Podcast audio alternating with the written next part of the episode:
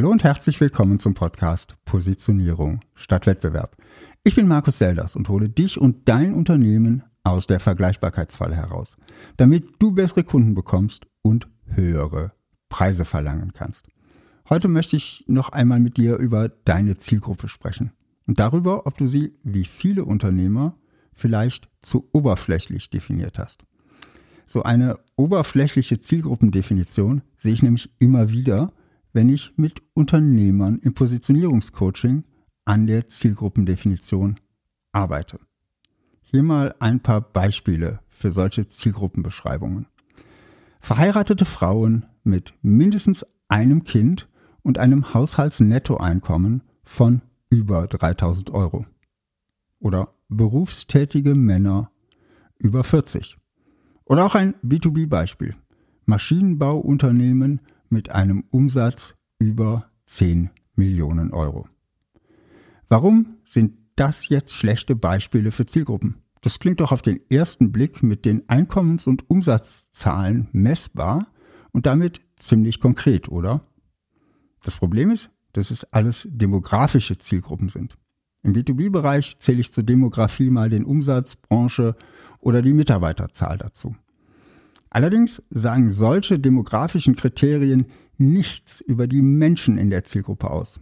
Und ja, auch im B2B-Geschäft sind es Menschen, die die Kaufentscheidung treffen. Und weil sie nicht wirklich etwas über die Menschen sagen, bleiben die Bedürfnisse der Zielkunden völlig im Dunkeln. Die Zielgruppen erscheinen dank der Zahlen zwar irgendwie konkret, sind im Grunde aber völlig oberflächlich. Und zumindest mal bei den Business-to-Consumer-Zielgruppen sind diese auch sehr groß. Größer, als es für die meisten mittelständischen Unternehmen sinnvoll ist. Und ich habe auch noch ein ganz krasses Beispiel für dich, wie oberflächliche demografische Zielgruppendefinitionen in die Irre führen können. Denk mal an über 70-jährige englische Millionäre, die in denkmalgeschützten Gebäuden leben. In dieser Zielgruppe ist unter anderem Prinz Charles, jemand, den du wahrscheinlich in dieser Zielgruppe auch erwartet hättest. In dieser Zielgruppe ist aber auch der Rockmusiker Ozzy Osbourne. Wie viel hat der wohl, mal abgesehen von Einkommen und Wohnsituation, mit Prinz Charles gemeinsam? Vor 30 oder 40 Jahren haben demografische Merkmale wie Einkommen und Alter vielleicht noch etwas darüber ausgesagt, wie jemand lebt und welche Bedürfnisse er hat. Soziale Schichten und Gruppen waren damals noch viel homogener als heute. Mit der Zeit ist unsere Gesellschaft allerdings deutlich vielfältiger geworden. Und das ist gut so. Vor allem für kleine und mittelständische Unternehmen, die sich auf lukrative Nischen fokussieren und diese, Internet sei Dank, auch erreichen können.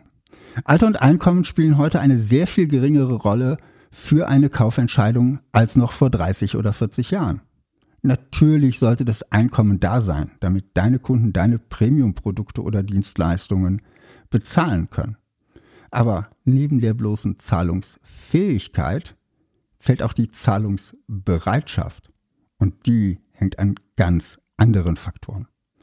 Denk mal an etwas, das dir persönlich wichtig ist. Ein Hobby oder eine Leidenschaft zum Beispiel.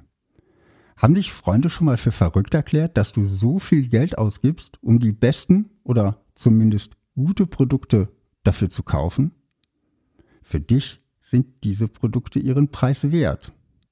Für deine Freunde nicht. Obwohl ihr vielleicht ähnlich gut verdient. Und mal ganz ehrlich, wie oft hast du schon gedacht, boah, wie kann der für so einen Mist so viel Geld ausgeben? Ich bin mir sicher, dass du dann das Hobby oder die Leidenschaft deines Freundes nicht geteilt hast. Also, Einkommen, Alter, Wohnsituation, Familienstand. Alles nette Größen, aber die echten, die spannenden Kriterien, die liegen ganz woanders. Sie liegen in den Bedürfnissen der Zielgruppe. Wenn du also deine Zielgruppe nicht nur oberflächlich, sondern mit Tiefgang definieren willst, dann schau dir die Bedürfnisse deiner Kunden an. Schau dir ihre Interessen an. Finde heraus, welche Motive sie antreiben. Befasse dich auch mit den Persönlichkeitsmerkmalen deiner Zielkunden.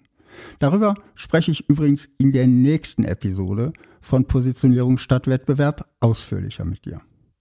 Wichtig ist, dass du tief einsteigst in die Welt deiner Zielkunden, dass du versuchst, in die Köpfe deiner Zielkunden zu kommen, dass du die Perspektive wechselst und die Welt mit ihren Augen siehst.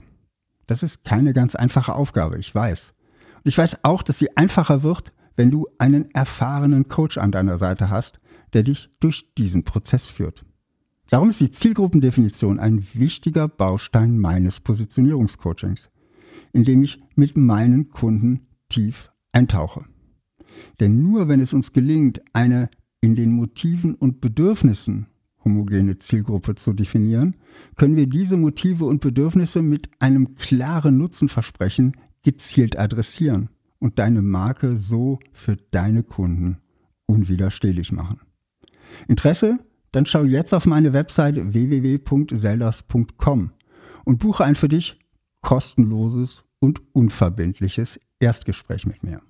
Zum Schluss habe ich noch eine kleine Bitte an dich. Wenn dir diese Episode gefallen hat, wenn sie nützlich für dich war und du etwas für dich mitnehmen konntest, schenk mir einen kurzen Moment und hinterlasse auf deiner Podcast-Plattform eine Bewertung, wenn sie die Möglichkeit dazu bietet. Damit hilfst du mir, meinen Podcast bekannter zu machen und mehr Unternehmen mit dem wichtigen Thema Positionierung zu erreichen. Das war's von mir für heute. Positioniere dich fokussiert und einzigartig und finde die richtigen Kunden für dein Unternehmen.